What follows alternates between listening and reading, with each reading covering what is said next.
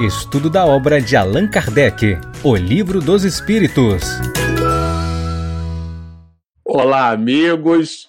Estamos de volta para mais um episódio da série O Livro dos Espíritos. Este é o episódio de número 50. Bom, para você que está nos acompanhando no canal, nós estamos estudando a parte segunda do Livro dos Espíritos. É a parte que compreende todo um volume de informações sobre o mundo espírita ou mundo dos espíritos, e nós estamos aqui maratonando através das nossas lives, né? Todo um volume de episódios dessa série que busca estudar essa obra basilar, né, esta obra fundamental, que é o Livro dos Espíritos. Nessa perspectiva, a gente separou aqui para nós iniciarmos as atividades da manhã de hoje, o nosso companheiro das nossas preces, o livro Vida Feliz. Vou tirar aqui para ficar, não ficar muito na luz, olha, para vocês verem, olha, até brilhou aqui, ó. Vida Feliz Trata-se de um opúsculo né, escrito pela veneranda Joana de Ângeles, Juana de la Cruz, Juana de Asbar, é, pela pena segura, né, assertiva desse humanista e médium baiano, o nosso querido Divaldo Franco. Na mensagem de número 149, Joana nos diz assim: Deus conhece o teu destino e comanda a tua vida. O que te ocorre mereces, a fim de conquistares novas marcas na escala da evolução. Deus é Pai misericordioso e vela por ti. Jamais te consideres desprezado, resvalado pela rebeldia e blasfêmia. O homem deve treinar coragem e resignação, sem cujos valores permanece criança espiritual. Deus não tem preferências e nos ama a todos. Deixa-te conduzir pelas ocorrências que não podes mudar e altera, com amor, aquelas que te irão beneficiar. Desesperar-te? Nunca. Vamos orar. Querido irmão maior, Mestre Jesus, aqui estamos nós, todos conectados, não só pela rede mundial de computadores, mas por este ideal de penetrar na letra dos teus prepostos de luz, a fim de clarificar as nossas próprias ocorrências na vida. Por isso, então, te solicitamos, Senhor, que tu abençoes esse nosso propósito singelo de estudar de maneira despretensiosa, mas ao mesmo tempo com o objetivo supremo de buscando nas letras o espírito que nos vivifica as oportunidades da vida, o mecanismo para a nossa própria melhora espiritual. Por tudo isso, então, bendizendo o nome de nosso Pai, essa consciência cósmica e primeira, nós te solicitamos, Senhor, ainda que tu permaneças conosco, hoje, agora e sempre. Bom, nós estamos aqui empolgadíssimos para estudarmos juntos aqui um material que eu separei aqui para vocês, que vai formar o objeto daquilo que a gente vai é, estudar na manhã de hoje. Nós vamos falar sobre a justiça da reencarnação. É basicamente a questão de número 171. Allan Kardec colocou é, a justiça, o conceito de justiça da reencarnação, é, ou melhor, vinculou a reencarnação ao conceito de justiça. Isso foi expedido por ele no século XIX é a justiça da reencarnação. Então, a reencarnação é um mecanismo de justiça. E para a gente entender o que é que significa isso, antes de nós penetrarmos na questão propriamente dita, a questão ela exala perfumes conceituais que a gente vai precisar é, entender ou separar, né, ou melhormente é, depreender as nuances dessas desses conceitos. Senão a gente lê a questão, lê a resposta, lê o comentário de Kardec e de verdade por não termos informações basilares, informações básicas, fundamentais, conceituais sobre essa disciplina, a gente não depreende conforme os espíritos luminares é, buscaram nos esclarecer e nem tampouco conforme Allan Kardec buscou incitar, né, incitar as entidades venerandas a fim de nos dar, é, nos darem elas esse feedback que eu considero assim completamente fora da curva, sabe? Bom, é, o primeiro ponto que a gente precisa analisar quando trabalha é, essa questão é entender o conceito de justiça, entender do que que a gente está falando. Essa imagem aí que a gente projetou, né, é a imagem é, de uma deusa da mitologia grega, né, que é a Temis. Ela tem sua origem, né, na própria mitologia. A gente sabe disso que todo o pensamento é, filosófico nasceu, né, a gente estuda isso em filosofia, de um pensamento mitológico as próprias relações, é, por exemplo, do Velho Testamento, da Bíblia, né, quando a gente olha ali a, é, o binômio Eva e Adão, a gente pode fazer uma leitura é, dessa desse estereótipo, né, dessa visão mitológica que representa a raça adâmica, a primeira raça branca por sobre a face da Terra, na figura de Adão. E claro, né, aquela ideia de que da costela de Adão Deus teria feito a mulher, né, da do barro Deus teria feito o homem, essa visão do sopro, né? A gente, inclusive, é, trabalha a, a, a, ideia né, do, do pneuma, essa ideia do ar, né? O pneumologista, o que, que é? Essa palavra pneuma vem da palavra ar. Então acreditava-se que a essência da vida, a gente estudou isso aqui juntos, né? É, aquela, aquele quarteto fantástico, né? O fogo, a terra, a água e o ar. E o ar era considerado um elemento essencial primordial, né?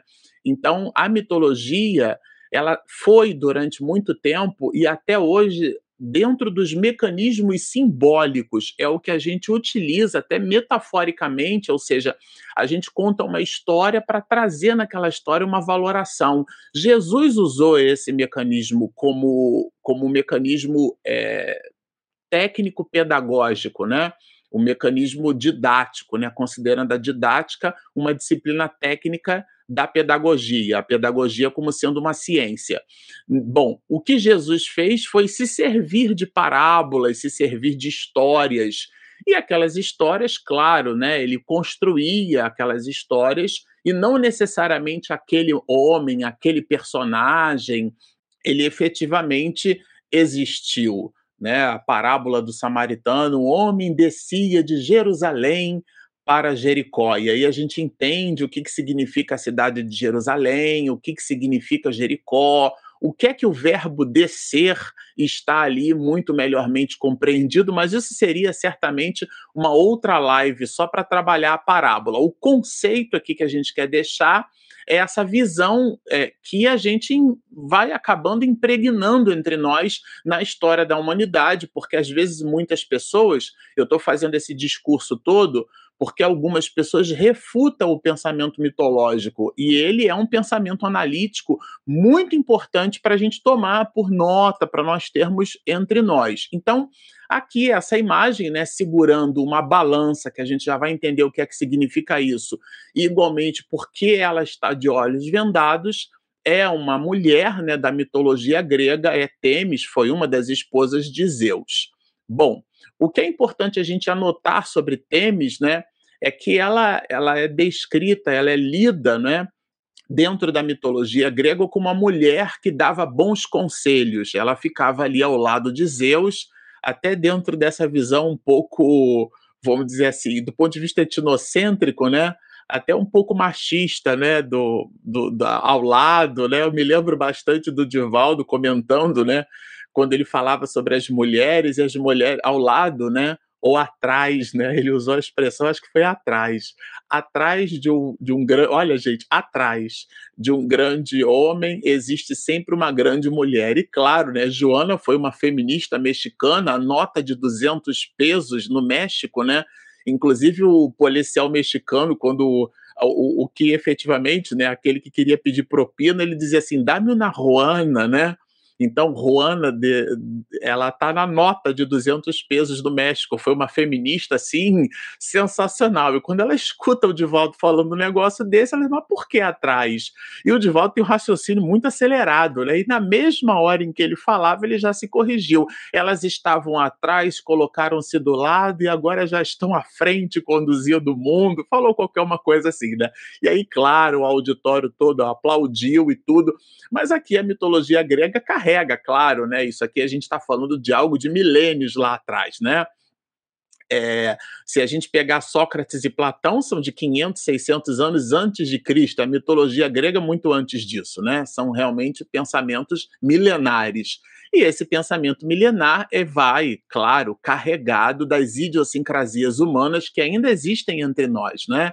Essa visão do, do patriarcal, essa visão do homem, né, que sustenta tudo, whatever. Aqui, por uma coisa ou por outra, era ela, Temis, que dava conselhos ao marido, né? dava conselhos a Zeus. Então, ela é a personificação, se transformou pela mitologia grega como sendo a personificação da lei. E também era protetora dos oprimidos, porque dentro da dinâmica das relações entre os deuses gregos, né? e as criaturas humanas, lembrando que a diferença entre os deuses gregos e, o, e os gregos a única diferença é que os deuses eram imortais, né? Mal sabiam eles que nós somos todos imortais. Então, ela fazia uma defesa às criaturas humanas, né? E ela se sentava ao lado do trono de, de Zeus, né? Para poder efetivamente aconselhá-lo, como eu disse. Bom, Temis, então, ela vai significar, do ponto de vista etimológico, a lei divina a lei divina no sentido da lei dos deuses, considerando dentro da visão politeísta, né, é, é greco-romana, gre digo greco-romana porque os romanos também tinham a sua mitologia, assim como os egípcios, né, mitologia não é própria dos gregos, né, isso é importante que se diga.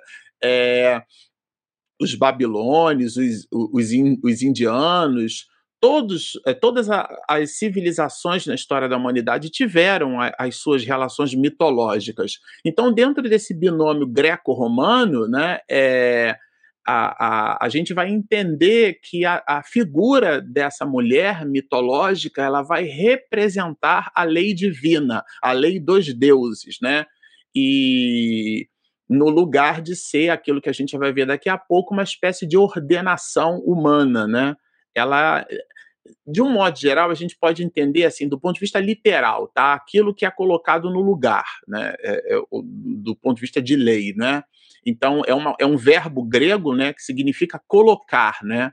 É, a, isso é importante se diga. Então aqui vocês vão perceber, ela está segurando, né, com uma das mãos, ela está segurando uma balança.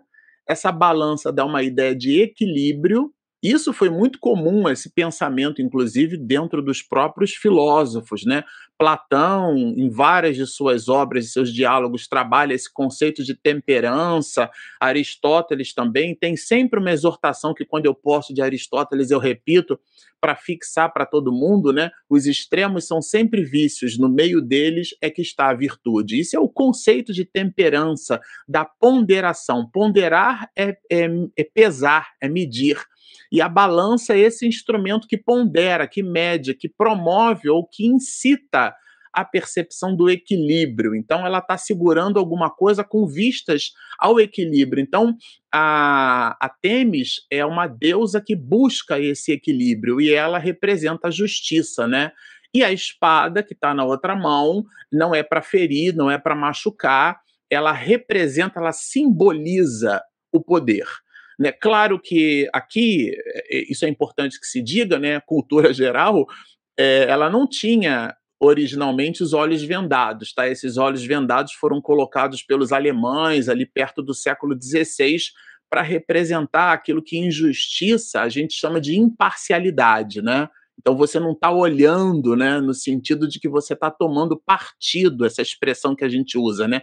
Tomar partido é tomar uma parte do todo, e uma parte nunca é o todo, então eu preciso analisar o todo. Então essa visão, essa ideia de imparcialidade fica simbolicamente demonstrada numa mulher, né, nessa dessa deusa mitológica que é o símbolo da justiça, o símbolo do bom conselho, porque ela fornecia bons conselhos a Zeus, que é um deus mitológico, fica representada aqui nessa venda, ou seja, uma imparcialidade no juízo de valor sobre as coisas. Bom, a gente, essa é uma imagem que eu peguei aqui do, do Supremo Tribunal Federal, né, em Brasília, é uma escultura, né, uma estátua da justiça, foi construída por um, por um escultor, né, com, é, o nome dele, se eu não me engano, é Alfredo Sergiati, uma coisa assim, e ele, ele adornou né, o Supremo Tribunal Federal é,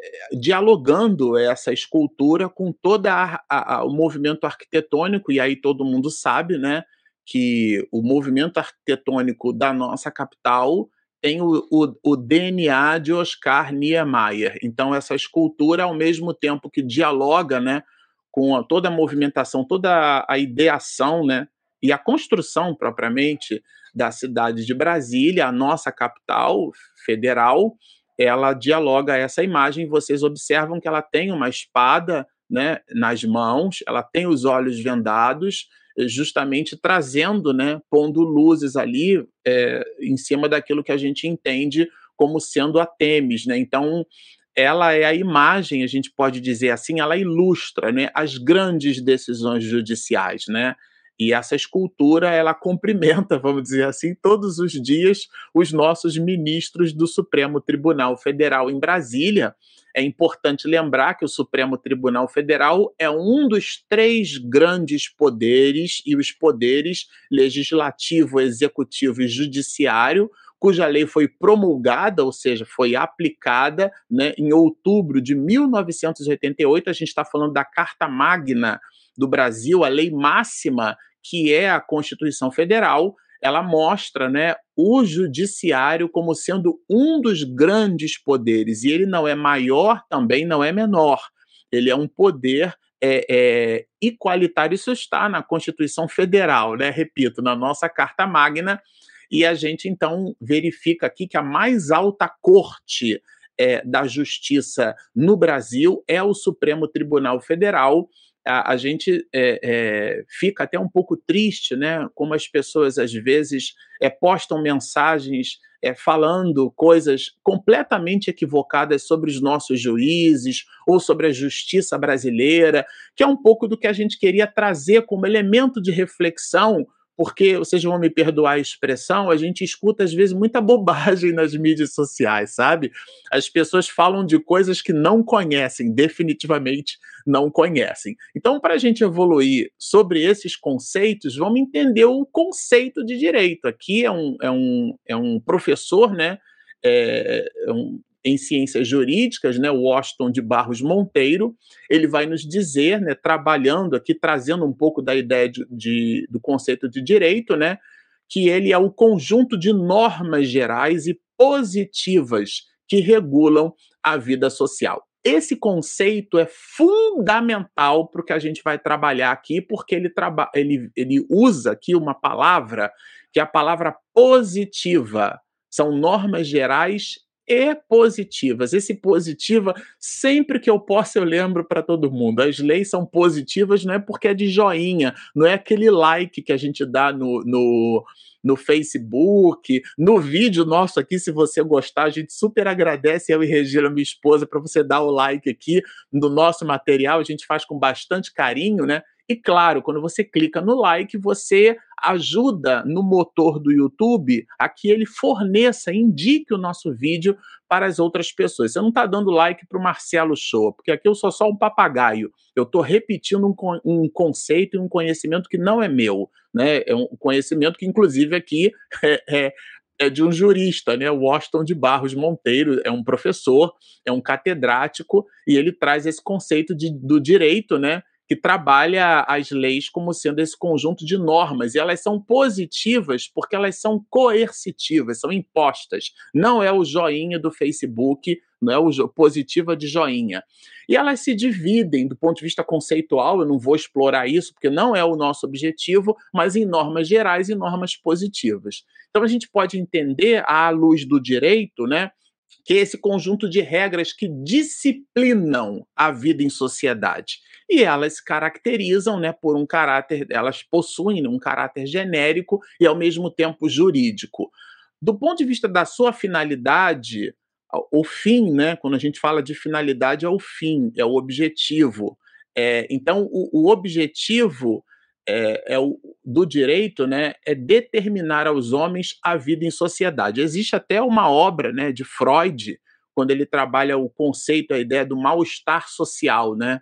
O homem que vive em sociedade é aquele que vive o tempo em todo com mal-estar, porque a gente precisa inibir aqueles instintos primitivos do homem, a tese é de Freud, não é minha, em, em, função de leis aonde a pessoa está inserida. Então, o homem é, social, é, é, a vida em sociedade, que vem de civilis, né, é uma palavra em latim, que significa a organização das relações entre as pessoas. Né? Então, o homem, é, é, nós, criaturas humanas, somos criaturas eminentemente sociais, ou seja, nós convivemos em bando. Existem animais que vivem sozinhos, né? O comportamento daquele animal. O ser humano vive em bando, vive em grupo, em clã. Né? Então, a convivência, nessa perspectiva, ela impõe, olha a palavra, imposição, ela impõe certa ordem, que, que é aí dialoga isso com aquele conceito de alteridade. Veja, não é austeridade, é alteridade. Alteridade significa o convívio com o outro. Então, se você mora num prédio, tem o condomínio. O condomínio tem as regras do condomínio. São as leis, né? É o, é o regramento daquele convívio social dentro do conceito de alteridade. Então existe aqui uma divisão que a gente, repito, né, não é aula de filosofia do direito, mas é importante a gente ter em mente para a gente conseguir compreender a questão 171, porque são proposições que elas criaram viciação pelo uso, né? Hoje todo mundo é guru na internet, fala um monte de bobagem. Então, do ponto de vista de direito natural, aí a gente vai encontrar uma espécie de dicotomia, mas não é entre o direito natural e o direito é, positivo, que é aquele direito positivado. O conceito de direito natural já é o de caráter e validade universal, ou seja, existe em todo o planeta. Então, o direito natural é uma ideia, assim, vamos dizer assim, mais abstrata do direito, né? O, o, seria uma espécie de ordenamento jurídico ideal. Alguma coisa, vejam, ideal, né? Uma ideação é aquela visão da utopia. Utopia não é ficção, né? Também muita gente usa essa palavra de forma equivocada. Utopia é, é, é, é, você pode entender como sendo uma meta. Como ela é uma meta, por exemplo, ah, hoje é utópico ter o comportamento é, de Chico Xavier, né? Então Jesus resolveu essa encrenca para nós. Quem é fiel no pouco, o será no muito. Então, mas você tem uma meta você tem um, um, um target, né? Você tem um, uma, uma, um alvo, um destino, alguma coisa que você pretende chegar. E aí existem os passos é, dentro daquela trilogia, né? De missão, de visão e, é, e de meta que a gente aprende nas organizações. Então nós também temos uma meta. E existem metas que são de caráter universal, né? É, uma coisa também importante entender no direito natural é que ele é imutável e abstrato. Ele não muda. A gente vai entender que o direito positivo muda, mas o direito natural não. Porque o direito natural ele se volta para a ideia do ideal de justiça. E esse ideal, ele tem, ele, é, ele, é, ele é um ideal do ponto de vista da finalidade, né? Você plota aquela finalidade máxima. Como você chega até ali, então, por exemplo, a abolição da escravatura. Vejam os gregos, com todo o seu conhecimento, muitos pensamentos gregos entendiam as mulheres como sendo pessoas melhores. Os gregos adotavam a ideia da escravidão, né? Graças a Deus, depois do, do Holocausto da Segunda Guerra Mundial, a Organização das Nações Unidas instituiu entre nós a Declaração Universal dos Direitos Humanos. Todos nós temos direito àquele conceito de dignidade humana. Então a gente vai evoluindo as proposições, né? Então, esse direito natural, ele corresponde à ideia de justiça. Já o direito positivo, ele quer a estabilidade e a ordem social. Ele não quer uma, uma, uma prospecção, né? Ele quer a aplicação daquilo. Então, o direito positivo, ele é de caráter formal e, ao mesmo tempo, ele é temporal. Por quê? Porque ele muda de acordo com as circunstâncias da sociedade. Então, nesse caso aqui, o direito positivo, ele pode ser entendido como um conjunto de normas estabelecidas por quem ou por quê? Pelo poder público, né? pela instituição que organiza o, o ornamento jurídico, né? E ela se impõe a, ao, ao regramento social. Na verdade, ela regula a vida social, né? É, e, claro, isso em uma determinada época, né? Então a gente gosta de usar o exemplo da abolição da escravatura. Aliás, o Brasil foi o último, né, a, a abolir a escravatura. E ela é posta aqui, né? Elas são postas, essas leis, hierarquicamente e organizadas pelo Estado. Esse Estado aqui não é São Paulo, Minas Gerais, nada disso. É o Estado de direito, o Estado democrático de direito, né? No, no nosso caso aqui, o Estado brasileiro. Né, o conceito de Estado. Portanto, isso é uma vontade política. É uma palavra que também vem do grego, né, a palavra polis. Polis significa o homem que vive na cidade, e todo mundo vive na cidade. O homem da polis é um homem social. A pessoa diz assim: ah, eu não gosto de política, né? Você pode não gostar de partido político, mas você é um homem político, porque você é um homem da polis. Você vive em sociedade. Quando você anda pela calçada e você afasta uma pedra para uma pessoa não tropeçar ali, ou você pega um lixo e põe o lixo no lixo, né? você está tendo um ato civilizatório, a ideia do civilis do, do, do latim, né? O, o, homem político, um homem na cidade. Você preserva o bem comum. Então, essa é uma postura política, né? E o direito positivo é aquele que estabelece o regramento, são normas, né? É, que são instituídas pelo poder público, e a gente citou aqui o, o, Supremo Tribunal Federal, que é a mais alta corte dentro da expressão do judiciário brasileiro, né? Já as normas, quando a gente fala de normas, elas têm dois braços. Você tem as normas de caráter moral, isso é bastante importante a gente entender. Na verdade, todo o volume de informações que a gente trouxe até aqui é para desaguar nesses conceitos. Você tem normas de caráter moral e de caráter jurídico. Muita gente faz confusão com, com moral, com justiça, e a ideia aqui, quando trabalharemos a, o conceito de justiça na reencarnação, é estabelecer essa dicotomia e, ao mesmo tempo, a similitude nesse raciocínio. Então, as normas de caráter moral são regras de comportamento que têm caráter ético. Né? A palavra ética vem de, do grego ethos, que significa modo. Tá? Então, agora, as normas de caráter jurídico, elas já são de comportamento positivado. O que é que significa isso? São leis. Então, o direito e a moral, eles não devem se confundir, mas ao mesmo tempo a gente consegue estabelecer distinção conceitual, mas sem separar os dois. Por quê? Porque existem princípios na filosofia do direito que trabalham a ideia de que as normas jurídicas, a moral está ali contida, né? Tem pensamentos de, de jurisdefinição que trabalha é, é, a ideia dos círculos concêntricos, eu não queria entrar em muitos detalhes assim, mas a, é, de que o, a ideia do contém estar contido, né, como conjunto, então você tem interseções aonde a, a, o, o aspecto moral é, dialoga, né, existem interseções do, do, da regulação positivada do direito com a, aquilo que a gente entende como sendo de caráter moral, né, um comportamento de caráter ético. Ao ponto da gente, para facilitar, a gente é, depreender assim: tudo que é jurídico é moral, mas nem tudo que é moral é jurídico. Né? Então, nessa perspectiva, o direito, vamos dizer assim, não é algo que é diferente da moral, ele faz parte dela. E, e, claro, né, existem é, críticas a esse raciocínio, porque o direito vai tutelar coisas que não são moralmente aceitas. Então a gente precisa entender é, essa, essa divisão. Né? É, porque o direito ele, ele pressupõe uma sanção, né? E a sanção é o ato, vamos dizer assim, coercitivo, né? Você força, vamos dizer assim, né?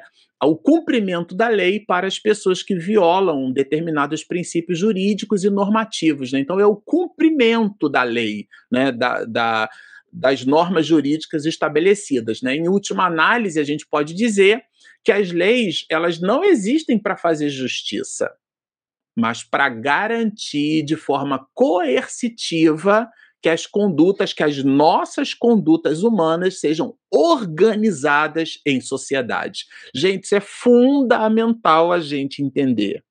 Fundamental a justiça não pressupõe é, a justiça humana, deixa eu adjetivar esse substantivo, a justiça humana, ela pressupõe uma garantia pela coercitividade, aquele ato de imposição, então as leis são positivadas, são impostas, elas pressupõem uma, uma organização, ela garante no, na vida em sociedade que as condutas humanas, que as nossas condutas sejam organizadas. Ninguém faz o que quer, faz o que está previsto em lei. Né? Então, a sanção, é, nesse caso, que seria o ato né, de você forçar uma pessoa a cumprir uma, uma sanção jurídica, né? o juiz bateu o martelo, pá, e aí despacha a, aquela informação. Então, não é a sanção que torna o direito justo ou injusto. Porque a pessoa vai dizer assim: ah, mas isso não é justo, né? Só que a, as leis não têm esse objetivo exatamente da justiça. Pode parecer bem estranho isso, né? Porque as leis elas existem não são para fazer justiça, mas para garantir esse mecanismo de coercitividade do comportamento humano, da conduta humana, né? Organizada na vida em sociedade. E isso, claro, né, pode contrariar o seu, a sua forma de ver o mundo, pode ser diferente da minha forma de ver o mundo. E existem lugares onde, por exemplo, você tem é, instituído pelas relações de hábitos e costumes, você tem a poligamia, um homem que pode se casar com mais de uma mulher, né? E mulheres que podem se casar com mais homens, você tem relações tribais naquela tribo, você tem comportamentos que, do ponto de vista é, de uma análise para um determinado grupo social, aquilo não é, não faz parte do ornamento jurídico, né? Aquilo não é legal do ponto de vista de lei, né? Então a gente precisa, nessa perspectiva, separar um pouco o que, que a gente entende por ética e o que, que a gente entende por moral. Também é um conceito muito equivocado, porque ele pode parecer confuso, mas é fácil da gente entender. Ética e moral, todos eles lidam com conceitos assim subjetivos, né, de certo e de errado. Então a ética, ela vai trabalhar o modo social de agir, tá? É, a palavra ética vem de, do grego ethos, né? Significa modo. E ela vai implicar o quê? Um processo de adesão coletivo. Então, a ética, a gente até costuma é, é uma frase pronta, né, que todo mundo usa, ética é a ciência da moral, porque ela, ela trabalha a explicação da conduta, do comportamento humano. Já a moral é o modo pessoal de agir que a gente vai adquirindo ao longo do tempo, né? Então, quando a gente fala das leis morais, a gente está falando numa perspectiva de como a gente aplica, né? Já a ética, ela é reflexão filosófica sobre a moral que a gente diz que a ética é a ciência da moral, então é uma reflexão filosófica. Então ela tem caráter teórico, já a moral tem caráter normativo, por isso que ela dialoga com o direito positivado, né? E então a gente vai dizer por isso que a ética é a ciência da moral, e a moral ela está muito associada às relações de hábitos e costumes, ou seja, ela está associada à cultura de um determinado povo. Também é uma palavra que a gente escuta por aí as pessoas usarem assim, a, a torto e a direito. Cultura não tem nada a ver com conhecimento. Cultura é relação de hábitos e costumes. Então, por exemplo, no sul do país, para citar o Brasil, né? É, os nossos amigos gaúchos, o, o, gado pasta lá no sul é, de, numa região planificada. Então a carne daquele gado é uma carne mais macia. Para quem, então no sul as pessoas é, é, desenvolveram o hábito de, de, ou melhor, o costume, né, pelo hábito da alimentação, porque hábito de alimentação todo mundo tem, mas esse hábito se transformou no costume de fazer o assado, e aí transforma-se no churrasco. O, ca, o gado, por exemplo, daquela região centro-oeste, de Goiás ali, aonde não é exatamente planificado como é no sul do país, então o, o, gado ele se movimenta pastando em aclives e declives, né? Subida e descida, morro. Então ele vai tonificando, o tônus muscular daquele gado é diferente do gado do sul. Logo, aquela carne, em tese, as fibras musculares vão estar um pouquinho mais endurecidas. Lá, o hábito da alimentação se transformou no costume de fazer o cozido no lugar de fazer o assado, no lugar de fazer o churrasco. Então, ambos têm o hábito da alimentação, mas os costumes são diferentes. O nome disso é cultura. Cultura não tem nada, absolutamente nada a ver com informação. Ah, fulano tem muita cultura. Não, ele tem muito conhecimento. Cultura são as relações de hábitos e costumes e elas dialogam com os aspectos de moralidade.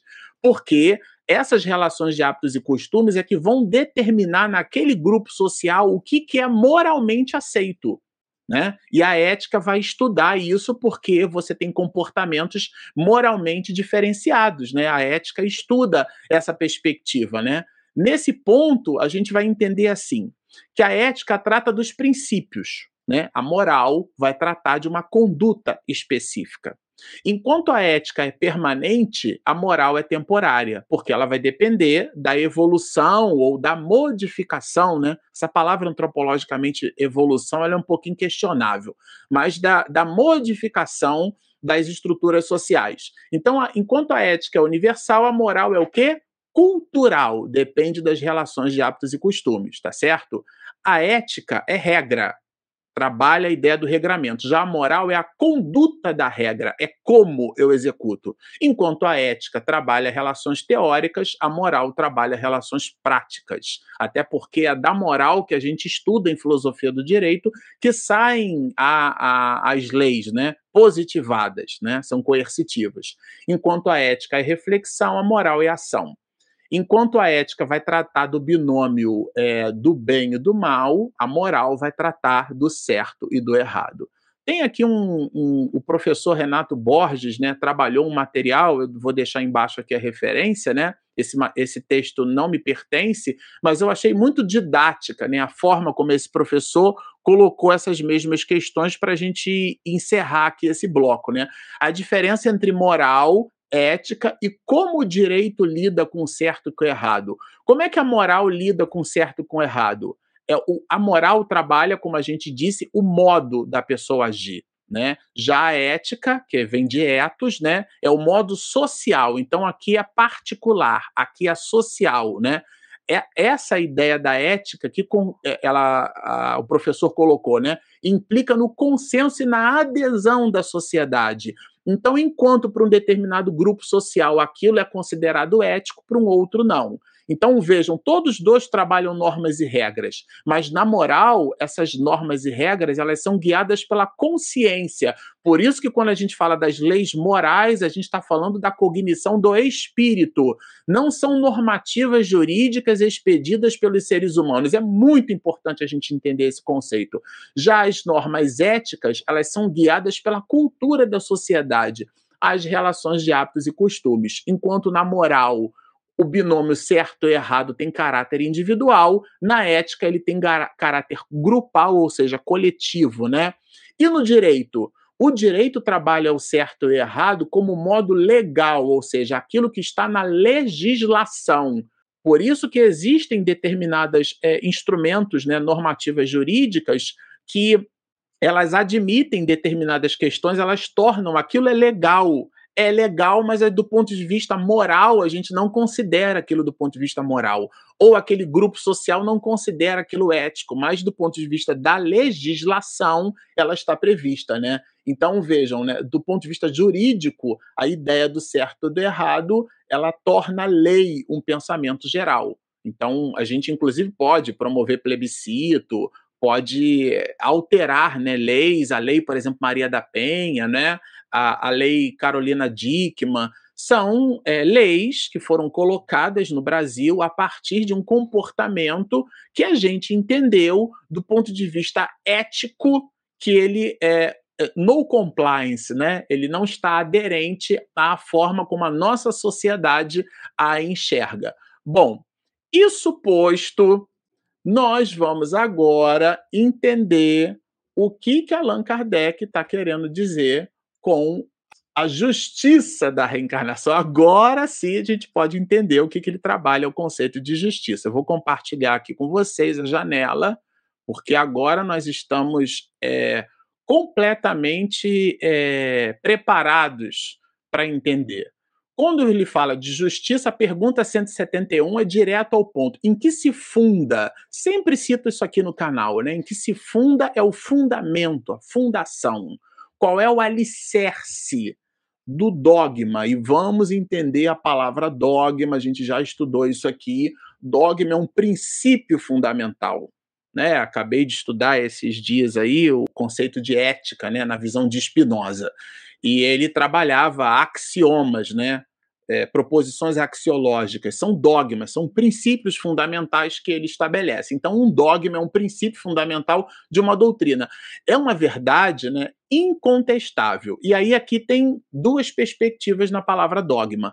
Quando você diz que uma verdade é incontestável, é o seguinte: é isso e acabou. Você não tem como questionar. Agora, você não, não tem como questionar porque ela é uma verdade, é, ela é factual, né, no sentido de, da obviedade. Allan Kardec produziu um axioma né, científico que René Descartes usou, o próprio Spinoza e muitos outros filósofos usaram, David Hume, para citar um filósofo assim bastante quase que negacionista, né? É, tudo ele, ele desacreditava. Mas esse axioma, inclusive Hume, é, é, é para ele a ideia de Deus era de uma obviedade né, enorme. Eu escutei o, o, professor Enéas, né, um brilhante professor de cardiologia nosso, né, ele já faleceu, já desencarnou, pegando as, a relação dos cromossomas, a gente estudou isso aqui, né? E, e, é óbvio que Deus existe, né? Então, nesse sentido, é, um dogma é isso, é uma verdade incontestável, não é porque você recebe ela de forma coercitiva e acabou. É pela obviedade daquele mesmo princípio, né? Eu me lembro do professor Mário Sérgio Cortella dizendo que Deus é improvável. Por que, que é improvável? Porque a gente não tem como provar Deus por um motivo muito simples. A ciência só prova aquilo que ela é capaz de ponderar. As ciências são empíricas. Você precisa medir, pesar, são as propriedades da matéria. Mas Deus é imponderável porque a gente não consegue ponderar, medir, pesar. Nós avaliamos pelos seus efeitos. Então, Allan Kardec produziu um axioma, junto com outros cientistas, né? Todo efeito tem uma causa. Aquilo que Aristóteles chamava de primeiro motor, o móvel que move todas as outras coisas, né? O primeiro motor, é, essa ideia de motor é de força motriz, é o que dá movimento a. É uma espécie de artesão, por isso até que Platão chamava de demiurgo. Então Deus é o artesão. Isso é um, é um dogma é um princípio lógico, não é algo coercitivo que você recebe goela abaixo, tem que aceitar e acabou. Então, qual é o fundamento desse princípio, dessa obviedade chamada de reencarnação? E aqui, olha que interessante, aqui os espíritos trazem a ideia da justiça.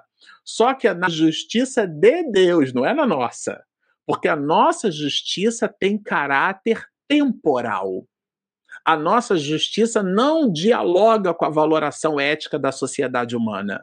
Não dialoga com esse raciocínio metafísico daquilo que a gente tem esculpido na alma como sendo um princípio basilar. Às vezes a, a, criatura comete uma falta, juridicamente falando, ela, ela se safa, vamos dizer assim, mas moralmente ela tem um débito com a consciência cósmica. Ela tem uma dívida. E a justiça divina, então, ela está numa outra dinâmica. Outro dia, a mamãe conversando comigo, né, citou um pensamento de Haroldo, que é um juiz, né, é juiz de direito, é, é espírita, e o Haroldo, numa de suas palestras, vai dizer: o mundo está cheio de injustiça, mas não tem um injustiçado? Dizia ele. Porque Deus é a expressão máxima da justiça. Então a reencarnação é uma manifestação da justiça. Em que se funda, em que se sustenta? Qual é o, o, a base, o alicerce dessa, desse dogma, dessa verdade incontestável chamada de multiplicidade das existências, que a gente então chama de reencarnação. Aonde é que está o fundamento, o alicerce, a base, a sustentação? Está na justiça de Deus. Se você tirar a ideia da reencarnação, você não consegue sustentar o mecanismo de justiça de Deus descrito né, pelas várias das suas proposições por Allan Kardec na questão de número 13, que nós já estudamos. E ela se discute, ela se, ela se mostra onde? Na justiça e, e aqui parafraseando Santo Agostinho, né, o pai da patrística cristã, na revelação, a ideia da verdade revelada. A ciência, né, ela é uma das expressões de verdade. A gente estuda em filosofia a questão da sabedoria do senso comum, né? Então, a ciência não é uma espécie de cartório, ah, a ciência provou que Deus existe. Meu Deus, gente.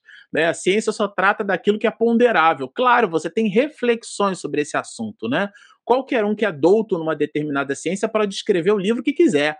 Agora, nessa perspectiva, a ciência não prova a existência de algo pelo simples motivo, em considerando esse algo como sendo o espírito, pelo simples motivo que o espírito é imaterial. E a ciência só cuida daquilo que ela é capaz de ponderar. Quando a gente fala da ciência espírita, é porque Allan Kardec usou o método científico. Muita gente também faz confusão com isso.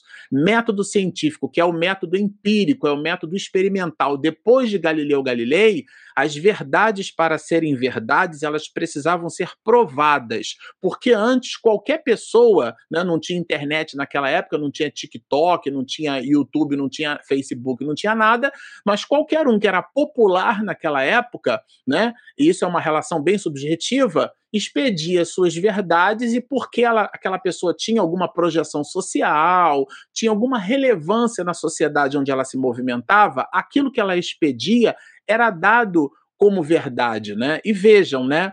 É, Aristóteles, eu citei aqui Aristóteles, ele acreditava que a Terra era o centro do universo, né? Ptolomeu também acreditava que a, a, a... isso para citar dois nomes na história da humanidade que trouxeram informações assim de altíssima relevância para a criatura humana. E não, e no entanto tinham os seus equívocos, porque era o ponto de vista deles, né? E todo ponto de vista é sempre a vista de um ponto. Nessa perspectiva, a revelação é uma das formas de entendimento dessa justiça de Deus. Pois Ó, e aqui é um, um, advérbio de modo. De modo incessante, os espíritos re repetem.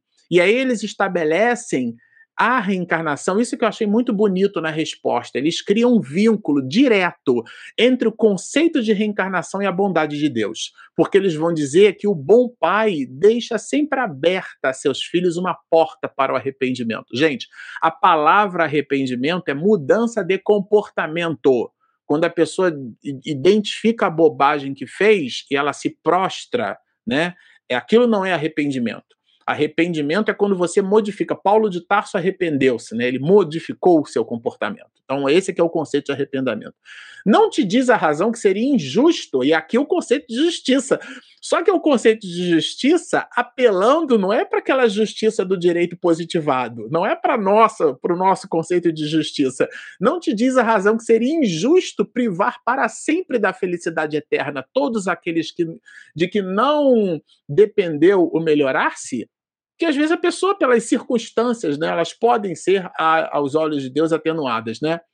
E aqui é uma visão que hoje, né, é, a gente em antropologia poderia chamar de etnocentrismo, né? Que é uma visão étnica particular. Eu enxergo o mundo sob a minha lente. Então, aquilo que não estiver relacionado com a minha cultura, eu condeno. Aquilo está errado, né? Não são filhos de Deus todos os homens? Porque vejam que sensacional, a visão do espírito nos coloca todos na mesma condição de igualdade, né? Todos, né? Só entre os egoístas se encontra a iniquidade, essa ideia da equidade, né? Que inclusive esse é um, é um princípio da, da justiça, né? Nós não tratamos as pessoas de forma igual, nós tratamos os desiguais na medida das suas desigualdades, né? Isso é um princípio básico, qualquer advogado sabe disso. Porque o, di o direito de ir e vir que está na Constituição Federal, no capítulo 1 da Constituição Federal Brasileira, a gente herdou muita coisa do positivismo, né? A própria expressão na bandeira do Brasil, ordem e progresso, é um pensamento positivista de Augusto Comte, né, que bebe um pouco ali da Revolução Francesa. Chico Xavier diz que a gente conhece mais a Revolução Francesa do que a Confidência Mineira, né?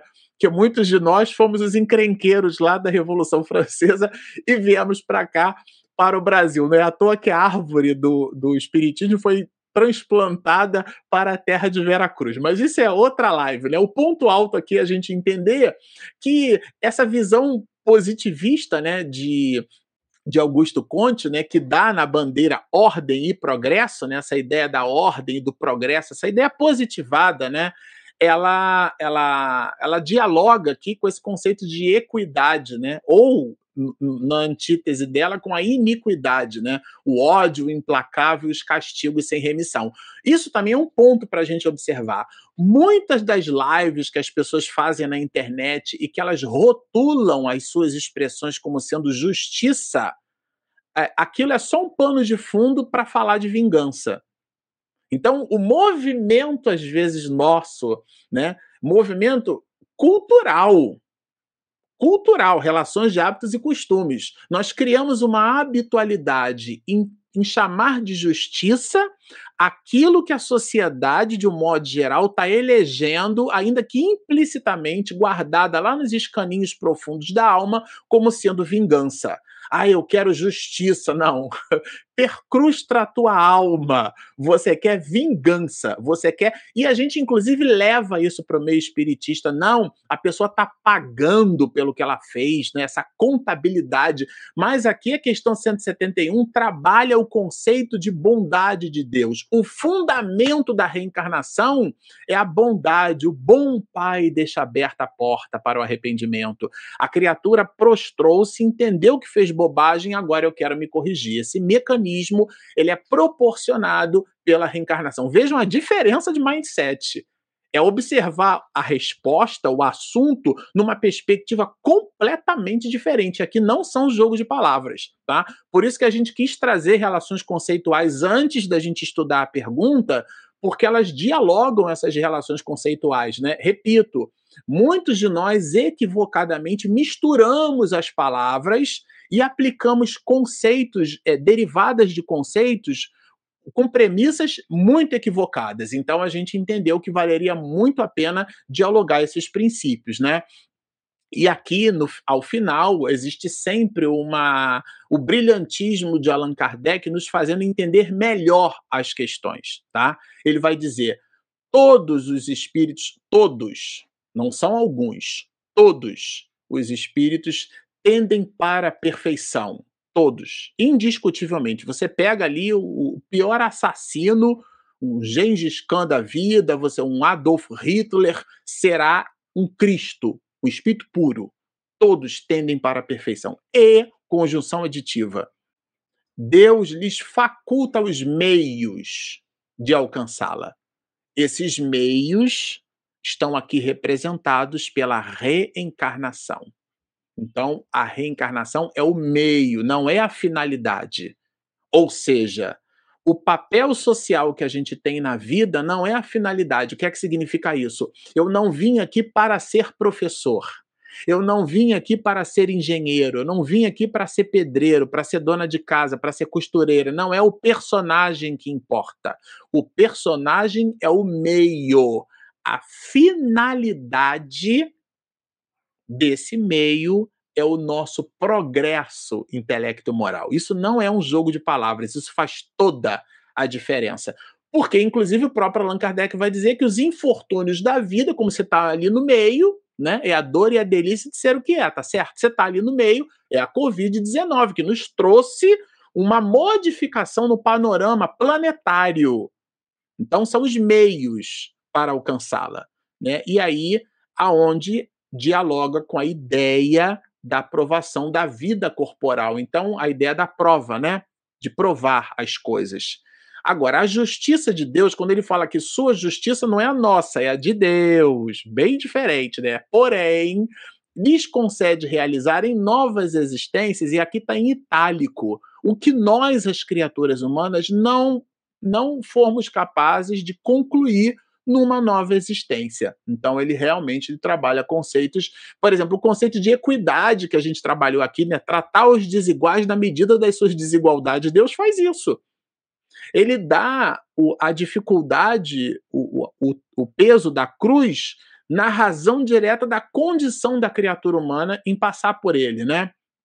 E aí comenta Kardec, talvez não hajam encontrado, né, oriundos do próprio meio em que foram colocados e alheios à vontade que os animava, obstáculos para o seu melhoramento. É o mise en place da evolução. A pessoa não tem os ingredientes necessários ainda, ela está desenvolvendo aquelas habilidades, né? Então existe ali uma, um atenuante divino, divino, que não é na perspectiva das leis humanas, né? A doutrina da reencarnação, e aí isto é, é um aposto, é uma explicação. Qual é a visão de Allan Kardec sobre a doutrina da reencarnação? O que, que o codificador da doutrina espírita entende por reencarnação? Não é o que o Marcelo Shoa acha. A reencarnação é o quê? Ela consiste em admitir para o espírito muitas existências sucessivas, a pluralidade das existências. E aqui ele vai dizer que é a única que corresponde à ideia que formamos da justiça de Deus. Então, a ideia da justiça que formamos, a ideia que formamos da justiça de Deus, ou seja, são aqueles elementos que estão intrínsecos na criatura humana, não são os que estão demonstrados no ornamento jurídico. Isso é bem interessante. Podem até estar, já que os aspectos morais eles convivem com os aspectos jurídicos, mas não necessariamente, né?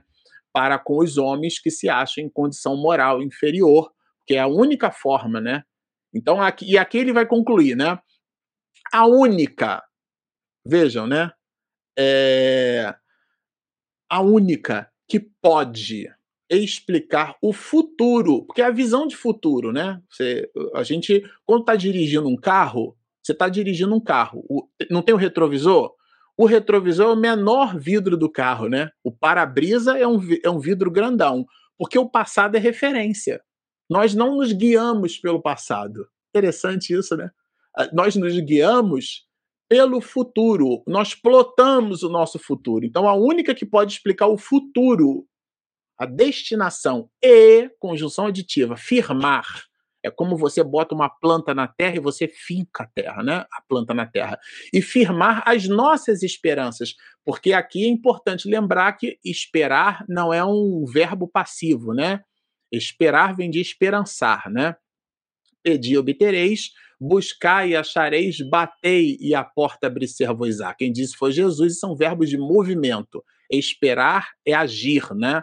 Ah, eu espero é, modificar a minha posição funcional. Então, o que, que você está fazendo para isso, né? Pois que nos oferece os meios. Então, a reencarnação é o mise é o meio. O meio de quê? De resgatarmos nossos erros. Eu tirei quatro na prova. Eu vou estudar de novo e vou fazer a, a segunda chamada. Os no... Então, a gente vai resgatar os erros por novas provações. Vou fazer o exercício novamente. Né? A, a repetição é um instrumento didático de fixação. A razão nola indica. A razão, o aspecto racional, não faz nenhum sentido. A pessoa teve uma vida de 70, 80, 90 anos, vai passar a eternidade dentro daquela visão do paganismo, né, da, da mitologia pagã, ardendo no mármore do inferno. Né? Então, os espíritos nos ensinam e a razão nossa, esses elementos né, que não são os elementos positivados pela lei, elas vão nos mostrar estas mesmas questões. Então, vejam, o homem que tem consciência da sua inferioridade, o nome disso chama-se humildade, aure consoladora esperança na doutrina da reencarnação. Isso aqui é Santo Agostinho purinho, né? Conhece-te a ti mesmo. É, se crê na justiça de Deus, não pode contar que venha a achar-se para sempre em pé de igualdade com os que fazem ou que fizeram mais do que ele. O que é que significa isso? as grandezas em física dependem de um, de um, de um referencial, né? Aqui é a ideia legítima da meritocracia. Ou seja, nós recebemos a partir do nosso próprio esforço pessoal que é que, ao cabo da sua carreira, não deplora haver tão tarde ganho uma experiência de que não mais pode tirar proveito. Nossa, se eu, se eu, se eu fosse, se eu tivesse o meu pensamento de hoje na minha profissão há 20 anos atrás, lá eu não teria feito isso. O nome disso chama-se experiência. E não existe faculdade de experiência, né? Não existe MBA experiência. Experiência ou você tem ou você não tem, né? Entretanto, essa experiência tardia não fica perdida. A pessoa aproveita, porque é, uma, é um patrimônio da alma, né? O espírito a utilizará em nova existência. Bom, esses são os comentários. Vocês vejam que é uma questão só.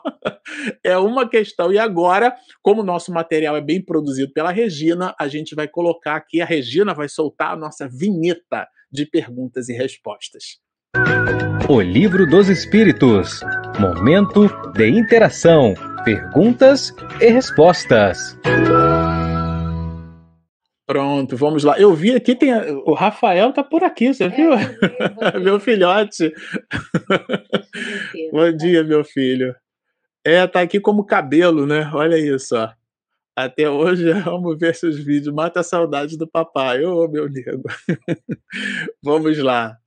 Essa, essa foto aí é a foto que acho que foi quando eu comecei a vir para cá, para São Paulo, né? que estava no avião. O Daniel, bom dia, Daniel está sempre entre nós. Bom dia, Daniel. Marcelo, dentro da meta de sermos perfeitos, é, não se considera os títulos sociais, mas sublimar as imperfeições morais no cultivo das virtudes a que viemos na encarnação, no progresso moral. A sua pergunta é bem interessante, Daniel. Ela dialoga perfeitamente com o conceito de, de reencarnação, né? A gente já falou isso aqui. A palavra perfeito, né? É uma palavra que vem do latim, significa feito por completo. E nós não estamos completamente feitos, nós estamos em processo de formação. Então, é, veja, eu só consigo saber o que sabe um professor se eu tenho a experiência professoral, né, a experiência do magistério. Eu só consigo saber o que sabe um cozinheiro ou uma cozinheira se eu tiver a experiência. A gente acabou de ver aqui, né, que não tem faculdade de experiência. A reencarnação, então, Daniel, ela nos proporciona experiências. E na experiência eu posso ser um bom ou mau advogado. E aí, eventualmente, eu posso experienciar novamente aquelas circunstâncias para que eu adquira a habilidade, inclusive naquela posição.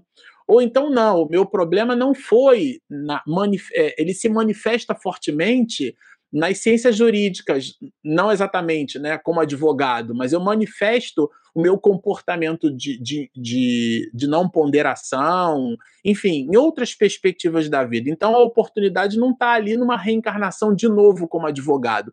Agora, ou seja, né, os títulos sociais, eles, eles não falam exatamente do nosso progresso espiritual.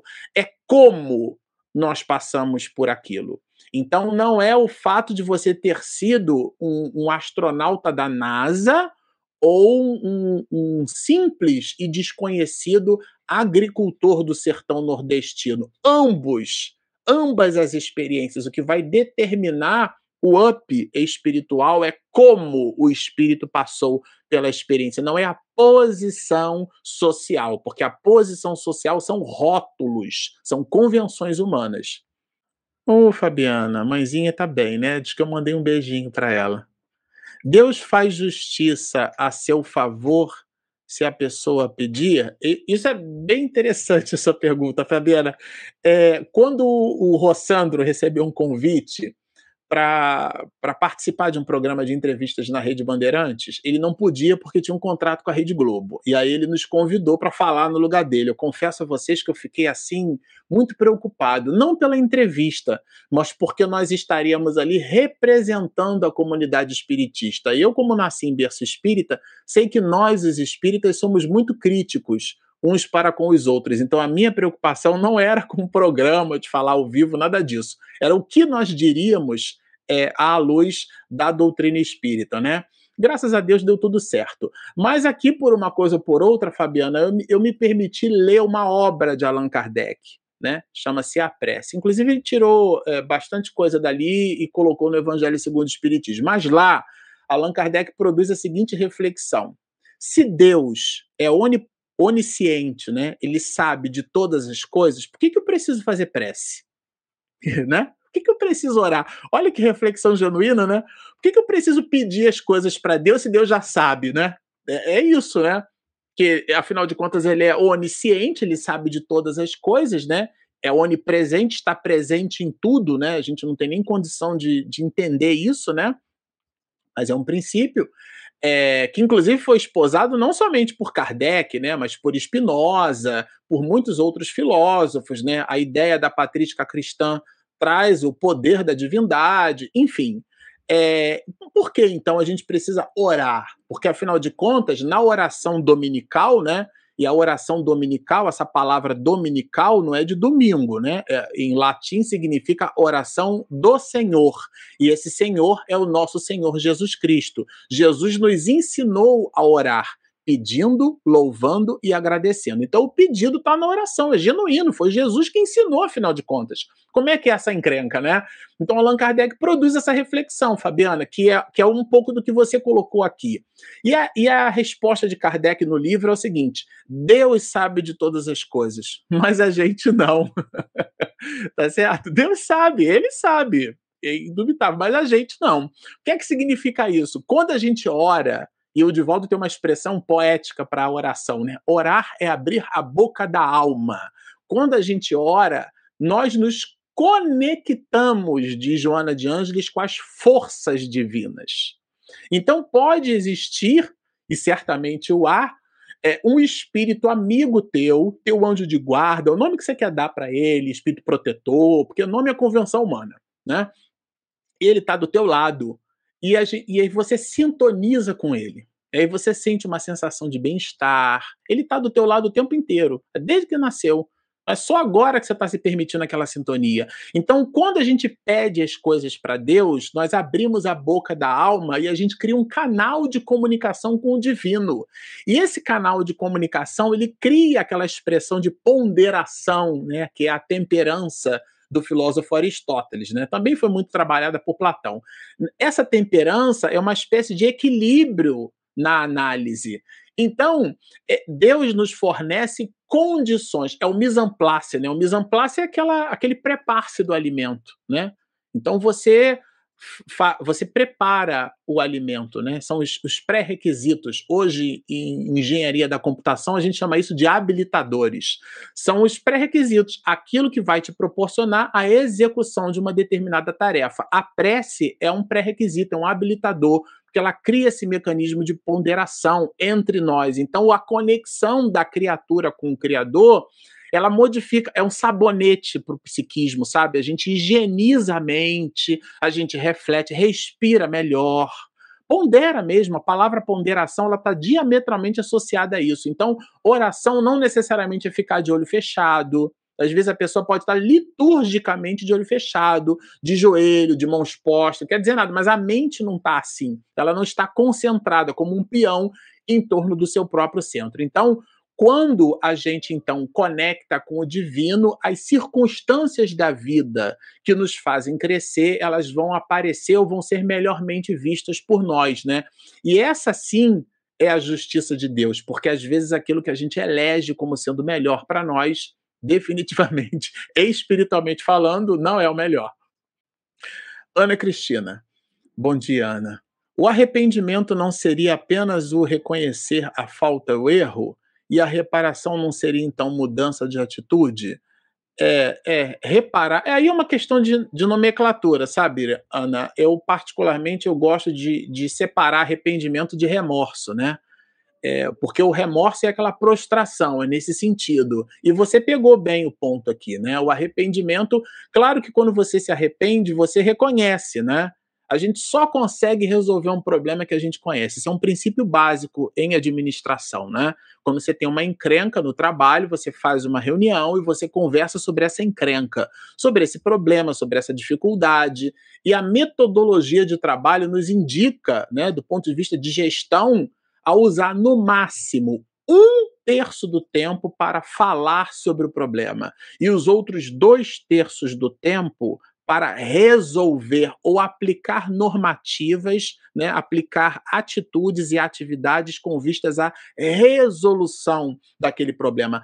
Esse movimento de aplicar a resolução é que, particularmente, a gente entende como sendo o movimento do arrependimento.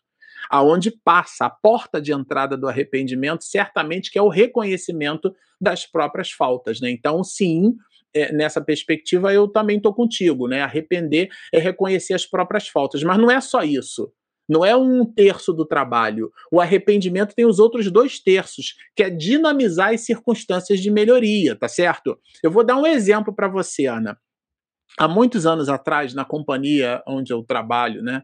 É, ou melhor, lá no Rio, onde eu trabalhava, né? Lá na Verbo Divino, eu sou funcionário da Embratel, e à noite, saindo do trabalho, é, agora sou, todos somos claro, né? Mas eu era da Embratel. É, e saindo do trabalho à noite, o vigia pediu para eu abrir a mochila, porque ele queria me revistar.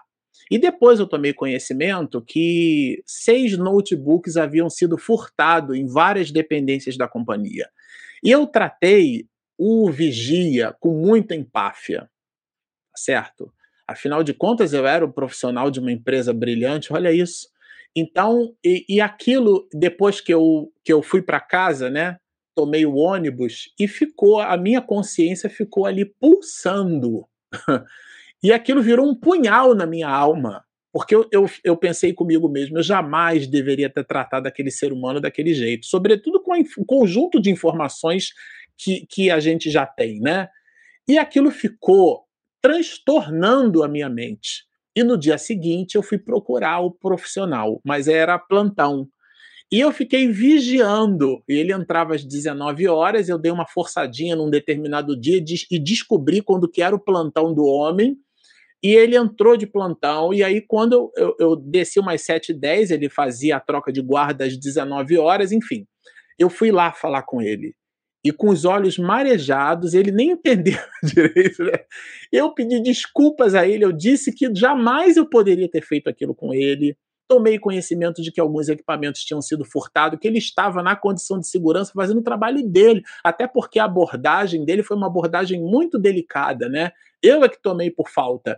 Então, abracei, inclusive, pedi ao vigia para abraçar ele, né? E depois a gente acabou, toda vez que eu passava de manhã, eu trocava o plantão, à noite, quando eu saía, ele me cumprimentava e tal. Então, esse movimento de arrependimento, sabe, que a gente já é reparar a falta, é modificar. Então, isso é muito importante, porque na condição evolutiva onde a gente está, todo mundo faz bobagem. A questão aí não está na falta, né? O Leon, né, Leon Pereira, que foi um pai espiritual para mim, né? Durante muitos anos eu tive uma adolescência conturbada, ele foi um referencial muito seguro, né? Ele dizia para mim assim, olha, é... o importante não é quando você cai, é quando você levanta. Então esse é o mecanismo do arrependimento, é nesse sentido que a gente está querendo dizer. Angélica, temos anjos entre nós. Para evoluir, o espírito precisa do contato com a matéria. Isso, a gente já viu isso aqui. É, e para exercitar o, o livre-arbítrio com seres em nível distinto de evolução e assim desenvolver potencialidades adormecidas, é, é, é, essa que é a ideia, né? A ideia é que a liberdade de arbitrar, né, que é o chamado livre arbítrio, a gente já falou isso aqui do árbitro de futebol e tal, né, que ele decide. Então o árbitro de futebol, ele apita o jogo, né? Ele fica com apito quando alguém no jogo, na dinâmica do jogo, comete uma falta, ele conhece as regras do jogo, classifica ou avalia na dinâmica do jogo que aquilo é uma falta, que aquilo não vai ao encontro, né? Vai de encontro, né? Bate de frente com o regramento daquele jogo. Então ele, na condição de juiz, ele vai decidir que aquilo é uma falta. Então ele vai arbitrar. Nós temos um juiz na nossa consciência. Só que, Angélica, esse juiz íntimo que a gente tem precisa ir sofisticando o seu conhecimento sobre as leis. Então, é, de um modo geral, a gente, o nosso, por isso que a tese não é minha, de Jesus, né? Conhecereis a verdade e a verdade vos libertará. Aqui tem duas proposições analíticas. Quando ele diz conhecereis a verdade, é sinal que a gente não conhece, e nem muito menos a verdade, ou seja, não identifica como sendo a verdade, tá certo? E a outra, se ela vai nos libertar, é sinal que nós estamos presos. Presos a quê? A, quais são as nossas relações atávicas? A acharmos que nós somos corpos. Então, a vida no corpo de carne parece um paradoxo, né? É aquela que nos espiritualiza. Senão, o espírito ficava na erraticidade o tempo inteiro. Por que, que reencarna? Para poder a nossa liberdade de arbitrar ir se ampliando. Então, quando a gente fala em livre-arbítrio, muito cuidado, porque as leis divinas também são positivadas, isto é, são impostas, são leis coercitivas. É não matarás. A reencarnação é uma lei. Ah, não quero reencarnar agora, não. Vai, meu filho, pelo impositivo das leis. Então, é, é, quando a gente fala de livre-arbítrio, a gente tem que ter um pouco essa, essa perspectiva, mas sim, a matéria é o instrumento de evolução do espírito. É, temos mais uma, que é o do meu xará, Marcelo Borges. A justiça nas polarizações é, e nos fundamentalismos, é, se for a justiça de Deus, não há, né? se for a justiça humana, vai depender da posição, né?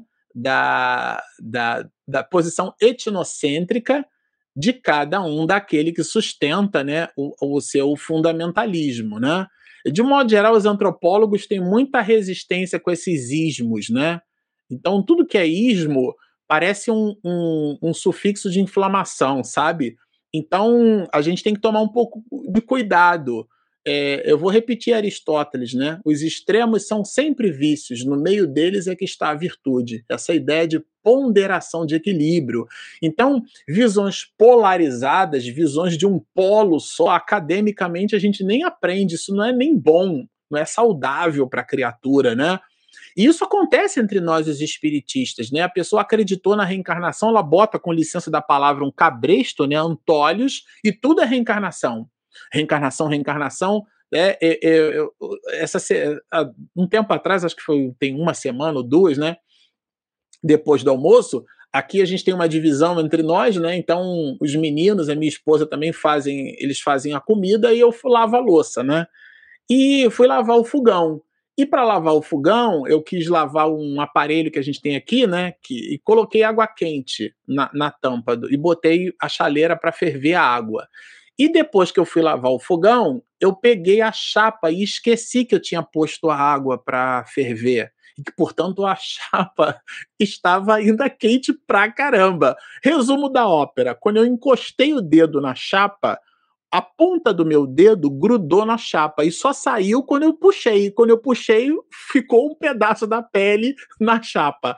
Eu não vou dizer que isso daí é reencarnação, tá certo? Então a gente tem que ter um pouco de bom senso, não porque na outra você fez e agora você está pagando. Não existe isso, né? E isso não sou eu que digo, é Allan Kardec, né? Causas atuais e causas anteriores das aflições. Foi um descuido meu, eu esqueci, tá certo? E aí me queimei. Então, e, e, existem coisas que são explicáveis, né? A tese não é minha, é de Allan Kardec. Elas são explicáveis, genuinamente explicáveis pelos nossos decessos, pela nossa imprevidência, é, é, pelo nosso descompromisso com a. Ele chama isso de, de, de, previdência, né? A gente fala assim, previdência privada, então a pessoa está pagando por fora uma aposentadoria, né? A questão da. Contabilmente, a gente chama até isso de provisão, né? É, tem, tem gente que faz o quê? É, falando assim dessa questão da previdência ela pega, por exemplo, ah, todo, todo ano eu vou fazer renovar o seguro do meu carro. Quanto que é o seguro do meu carro? Ah, é, é vamos supor, 120 reais para fazer conta redonda, né? É 120 reais, um exemplo, né? Então, o que, que ela vai fazer? Como o ano tem 12 meses, ela vai pegar um dozeavos daquele valor, vai tirar do salário dela e vai guardar num, num, num plano de investimento, numa poupança. Hoje, poupança não rende quase nada, mas enfim, ela vai pegar aquele dinheiro e não vai gastar. Ela vai, ela vai provisionar aquela despesa. Então, se ela tem, se ela paga todo ano, ela paga IPVA, ela paga IPTU, esses impostos nossos que são recorrentes. O que, que a pessoa faz? Ela, ela olha para o salário dela e ela, isso, inclusive, é uma questão de saúde, né? Saúde financeira. E ela faz a provisão orçamentária. Então, essa provisão orçamentária ela faz assim. Ela faz a, ela, olha para o futuro. Então, quando a gente fala de, de, de polarização, a gente não está falando de visão de futuro. Né? A pessoa, ela, o, o, fundamentalista, ele olha o aqui e o agora. Então, é, é, é, bastante interessante né, a gente ter essas reflexões. E o espírito, às vezes, polariza. Ele acredita na, na que tudo é reencarnação.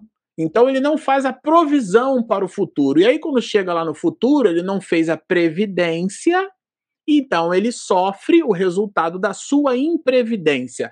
Isso Allan Kardec vai dizer na Justiça das Aflições, né, das encrencas, que isso é o resultado da imprevidência humana. Nada tem que ver com reencarnação. Agora, outras coisas que só são explicáveis pelos intrincados e complexos problemas da existência do ontem, que é da multiplicidade das existências que a gente chama de reencarnação, aí sim, coisas que a gente percebe que não são explicáveis pela imprevidência. Não, isso não foi o resultado de uma imprevidência, de uma imperícia. Não, isso aconteceu e foi uma fatalidade, como a gente diz. Então, isso tem sim ali a sua psicogênese na reencarnação, mas não é tudo, sabe, Marcelo? Então, quando a gente fala de polarização de fundamentalismo, a gente não pode estar falando de justiça, porque a gente, do ponto de vista antropológico, a gente está discutindo o tema numa visão etnocêntrica é a relação de hábitos e costumes daquela sociedade, daquele povo, daquela pessoa dentro de uma abordagem ética. É assim que ela enxerga o mundo. Mas nós somos criaturas sociais. Vejam como o tema é um tema complexo, né? Por isso que quando a gente estuda espiritismo, o espiritismo oferece para nós no entendimento da justiça da reencarnação um mecanismo transcendental, um mecanismo metafísico, não é a análise do mundo, se a gente acha que vai estudar a justiça de Deus através das mortes que a Covid está ceifando, a gente não está entendendo nada. Porque nós estamos materializando algo que é imponderável. Se a, se a, justiça de Deus ela se classifica em quem vive e quem morte, né? em quem morre, então o, o, o, primogênito, né? o nosso irmão mais velho, que foi Jesus, a gente enfiou pregado numa cruz. Isso é de um paradoxo, né? Algumas pessoas que trabalham essa noção da prosperidade, ser próspero é ter dinheiro. Gente, a doutrina espírita não ensina nada disso, é o imponderável. É a vida do espírito. O que é claro, se você tiver uma vida onde as possibilidades financeiras te batem à porta, não é um negacionismo dos bens materiais. Tanto assim o é que a gente precisou reencarnar, mergulhou num corpo de carne, é sinal que ele é importante. Mas é não dar foco absoluto para aquela experiência, é o que você faz com aquela experiência. Então não é o fato de ser um homem rico, é como ele exerceu a riqueza. Isso não sou eu que digo, é Allan Kardec, lá na obra O Céu e o Inferno, ele traz uma visão de um espírito nobre. Eu adoro essa passagem, uma condessa, né? A condessa Paula. Ela, então, é uma mulher bela, rica, nobre, e era um espírito puro, um espírito, um espírito superior, um espírito nobre, né? Não um espírito puro, né? Era o espírito nobre. Ou seja, é, é, às vezes a gente cria rótulos, né? a gente fica estereotipando. E as polarizações e os fundamentalismos, a mim me parece, sabe, Marcelo, que são rótulos humanos para que a gente crie distinção entre nós. Bom, Regina já está me lembrando. Ah, tem mais uma? Tem mais duas perguntas. Eu estendi nessa aqui achando que era a última. Vamos lá, Tereza. Bom dia. Nessa questão ético-moral da vida em sociedade, como não sermos tão críticos? Não construir muros e sim pontes. Obrigada. Veja, a crítica é a arte de apreciar méritos e deméritos. A gente eh, pode genuinamente criticar, fazer juízo de valor sobre alguma coisa. É, sabe, Tereza, é, o que a gente não deve fazer, até pode, né? Poder pode, mas o que a gente não deve fazer é estabelecer distinção entre nós. É a ideia do, do, da humildade, né? do entendimento de que todos nós somos espíritos em processo de evolução. Então, essa ponte a gente faz olhando para a falta alheia, esse movimento de indulgência. Ele, ele, ele tem o direito de errar, ele tem a obrigação de se corrigir, mas a obrigação é uma encrenca dele com Deus, eu não tenho nada com isso. Ele tem o direito de errar. E eu, como espírito, entendo o outro espírito. É como alguém que passa por uma série e diz assim: nossa, eu lembro daquela prova que eu fiz, eu tive que estudar bastante.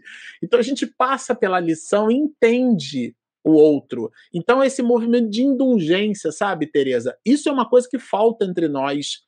A gente usa, às vezes, o próprio conhecimento religioso como mecanismo etnocêntrico para nos separarmos uns dos outros. Ah, esse aí é judeu. Ah, esse é espírita. Não, esse é o espírita. Não existe isso. Não é a religião que nós esposamos. Por isso que Allan Kardec ele, ele, ele, ele não transformou a palavra espírita num adjetivo, é um substantivo quando ele fala do espírita sincero, é porque tem o falso. Ser espírita não quer dizer nada. É o que a gente faz com a religião que a gente professa. Então, quando é que nós construímos pontes? Quando nós exercitamos o amor. E a tese não é minha, é de Jesus. Meus discípulos serão reconhecidos, Teresa, por muitos se amarem, não é por muitos serem espíritas. Ana, Ana Cristina, é a última. Uma vez que houve arrependimento e reparação do erro, ainda tem a necessidade da expiação? Não. A expiação é quando a pessoa resgata a falta, ou seja, ela apreende a lição. O que Deus quer é que nós aprendamos, não é que a gente sofra. A dor é um mecanismo de evolução, sofrimento não. O sofrimento é como a gente enxerga a dor, a prostração. Tá? São mecanismos completamente diferentes. Então, nessa perspectiva, quando há o arrependimento, que é aquele um terço que eu comentei da análise do problema, e o arrependimento é mudança de comportamento. Então, a pessoa espiou a falta, ela repetiu a lição, ela estudou, ela aprendeu. Esse semestre que passou, eu tive uma disciplina na faculdade que eu fui fazer a primeira prova, eu tirei dois na prova. falei, meu Deus do céu.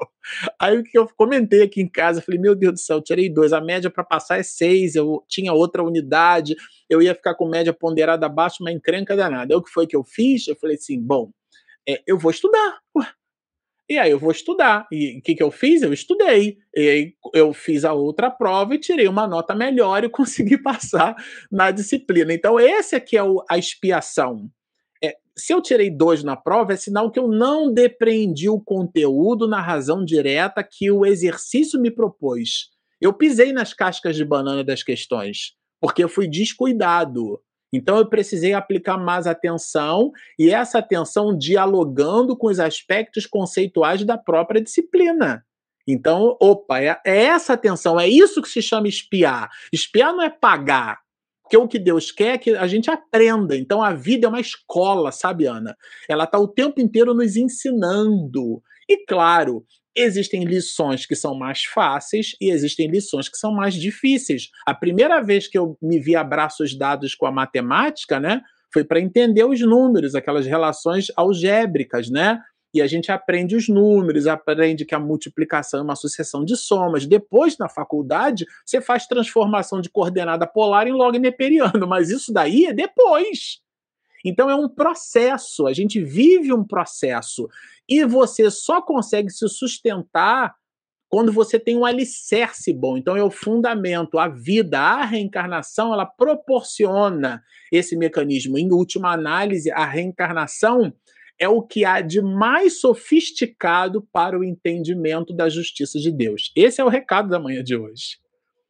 Bom, nós vamos agradecer a presença de vocês. Eu confesso que eu fico assim muito contente quando vocês estão conectados aqui conosco.